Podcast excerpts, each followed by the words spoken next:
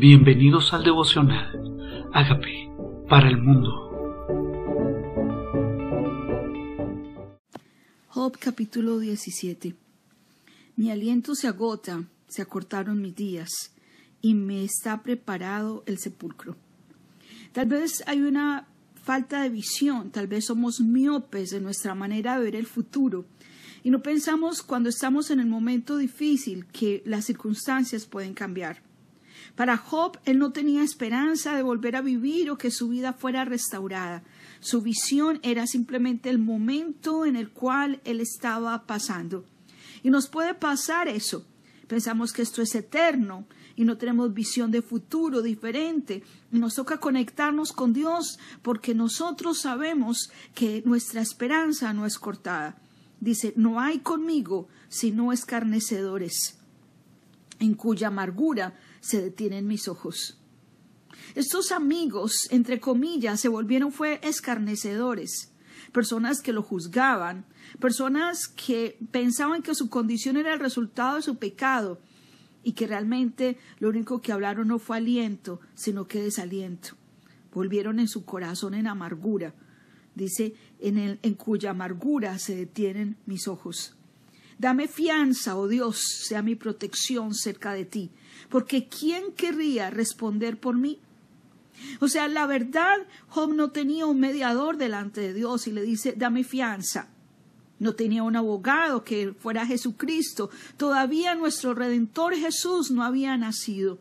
Y la situación era entre un Dios justo y un ser humano. No había un mediador entre Dios y los hombres. Y le está diciendo, dame fianza porque ¿quién podría, querría responder por mí? Pues, pues, el Señor Padre, conociendo que no había ni un uno que pudiera responder por nosotros, envió a su Hijo. Dice, porque a estos has conocido de su corazón la inteligencia, has escondido de su corazón la inteligencia. Por tanto, no los exaltarás. Sabía que las personas, ninguno de ellos quiere responder por él. Sabe que en el momento de aflicción, tal vez igual que lo que pasó con Jesús, Pedro estaba a su lado y dijo, no lo conozco. Tal vez nuestros amigos en el momento de aflicción también se han alejado. Aquellas personas que esperarías tal vez nos decepcionan. Y dice, se ha escondido de su corazón la inteligencia. Por tanto, no los exaltarás. Tal vez lo que estaba pidiendo Job en este momento es que estas personas que no eran conscientes no sean recompensadas, sino que vivan la consecuencia de su pecado. Por tanto, no los exaltarás. Al que denuncia a sus amigos como presa, los ojos de sus hijos desfallecerán. Al que denuncia a sus amigos. Y tal vez nosotros pensamos que si los denunciamos estamos haciendo lo correcto pero la justicia viene de Dios, no en nosotros el impartir disciplina. Es Dios quien lo hace. No podemos denunciar al que decimos es nuestro amigo, no podemos aventarlo delante de Dios. Dice entonces, Él me ha puesto por refrán de pueblos y delante de ellos he sido como tamboril. Refrán. Tal vez la gente, refiriéndose a Job, se reían de él. Tal vez las personas a su alrededor, las personas donde vivió Job, ya lo tenían por refrán. Tal vez lo escarnecían. Tal vez todo el mundo opinaba de él en sus encuentros y tenían que opinar de él y cómo juzgarlo. Dice, mis ojos se oscurecieron por el dolor y mis pensamientos todos son como sombra. ¿Qué pasa con nuestro corazón? Dios examina nuestros pensamientos. Y Dios quiere alumbrar nuestras tinieblas. ¿Qué pasa por tu mente que no es grato delante de los ojos de Dios? El Salmo 66, 18 dice, si por mi corazón hubiese yo mirado la iniquidad, el Señor no me habría escuchado. ¿Cómo son los pensamientos de tu corazón en el momento de tu aflicción? ¿Qué tal si le dices al Señor, alumbra mis tinieblas, porque estos pensamientos son muy oscuros, son negativos? Cámbialos, renueva mi mente, cambia mi manera de pensar, porque lo que está pasando por Job es que sus pensamientos están afectando su corazón. Dice, los rectos se maravillarán de esto, y el inocente se levantará contra el impío. No obstante, proseguirá el justo su camino, y el limpio de manos aumentará la fuerza. Aquí él sabe que al final los rectos, el, inocente se levantará. Nuestra esperanza es esa. El inocente se levantará y el impío proseguirá el justo.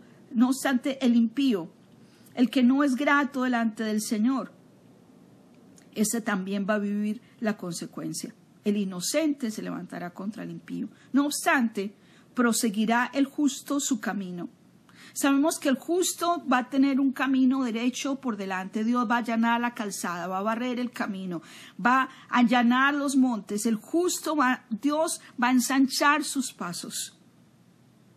Y el limpio de manos aumentará la fuerza. Dios va a volverle vigor a Job. Y Dios vuelve el vigor a aquel que es limpio en su corazón, el limpio de manos, aumentará la fuerza. Job, aunque estuviera en tinieblas o se sintiera desfallecer, sabía que Dios va a exaltar al limpio. Pero volved todos vosotros y venid ahora, y no hallaré entre vosotros sabio. Sus amigos no estaban actuando con sabiduría. Parece que la inteligencia se fue de su corazón, como lo dijo al principio. Estos que se creen sabios, parece que la sabiduría no está más en ellos.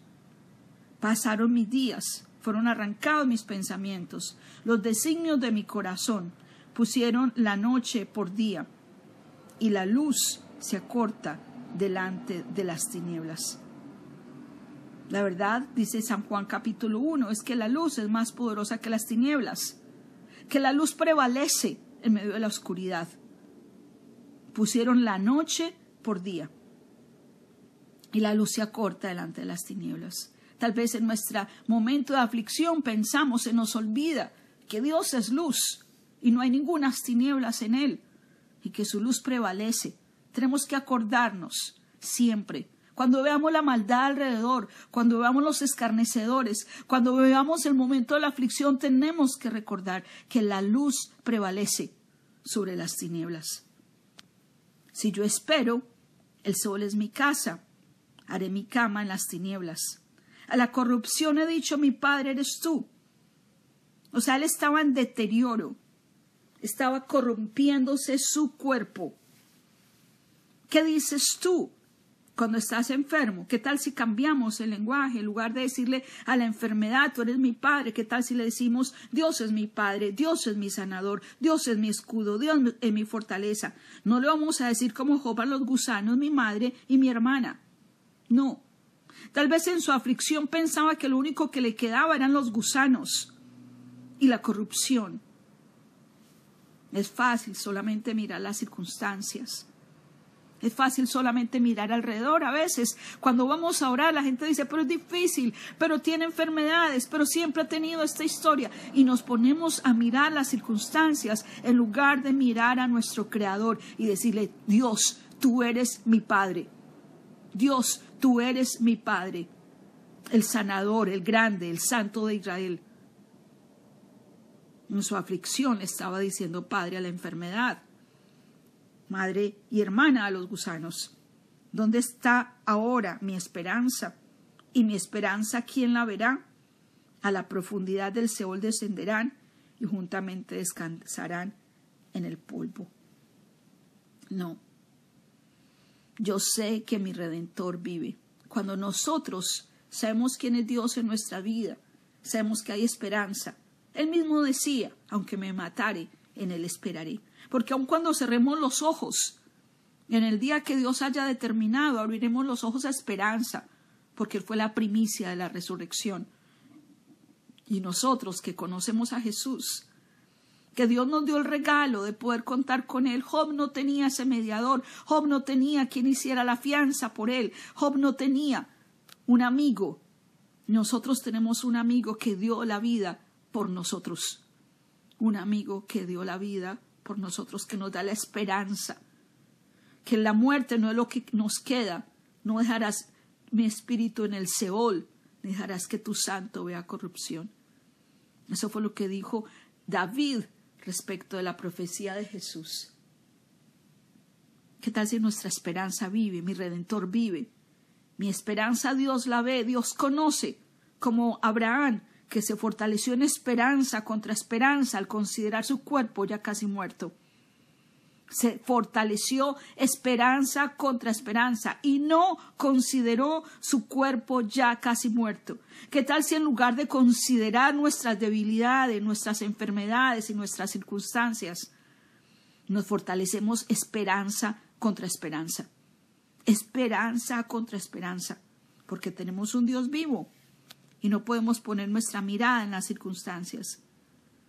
Y sabemos que nosotros seremos levantados del polvo cuando suene la trompeta, porque nuestro Señor vendrá por nosotros. ¿Qué tal si le dice, Señor, aquí estoy? Señor, quiero que no se me olvide que las aflicciones del tiempo presente no son nada comparables con la gloria venidera que nosotros ha de manifestarse que no se me olvide que la aflicción simplemente durará un tiempo, pero tu favor dura toda la vida. Que por la noche estará el lloro, pero la mañana vendrá la alegría. Que tú cambias el lamento en baile, la tristeza en alegría. Que no se me olvide en el momento de la aflicción que tú eres mi Padre y que mi esperanza no es cortada si hemos sido rodeadas de esas personas difíciles que nos juzgan, Señor, si no hemos sido rodeados de mejores amigos, Señor, o tal vez nosotros no hemos sido esos mejores amigos. Hoy te pido, Padre, que tú seas mi amigo. Gracias, Jesús, por ser mi amigo, ese amigo que dio su vida por mí. Hoy escucho tu voz, hoy escucho tu consejo. Elegimos hoy escuchar la voz correcta y es tu voz. Dile, Señor, te pido perdón, te pido perdón cuando en la aflicción solo miro mis circunstancias y mi dolor. Cuando en mi aflicción hablo lo que no debo hablar. Cuando pierdo la esperanza, Señor. Pero te doy gracias, Señor, porque tú me miras con misericordia y puedo venir al trono de la gracia, donde yo hallo oportuno socorro. Reconozco que soy pecador, tú moriste en la cruz por mis pecados. También resucitaste para darme vida nueva. Te recibo como mi Señor y como mi Salvador y te pido que hagas de mí la persona sana y libre que tú quieres que yo sea. En el nombre de Jesús. Amén. Hola amigos, queremos que usted sea parte de esta obra que estamos haciendo a través de Agape para el mundo y que este mensaje de Jesús llegue hasta la última de la tierra. Si quieres donar en nuestra página web puedes hacerlo en agapeparalmundo.org o también a través de Cele en agapeoficial.gmail.com. Dios bendiga tu generosidad.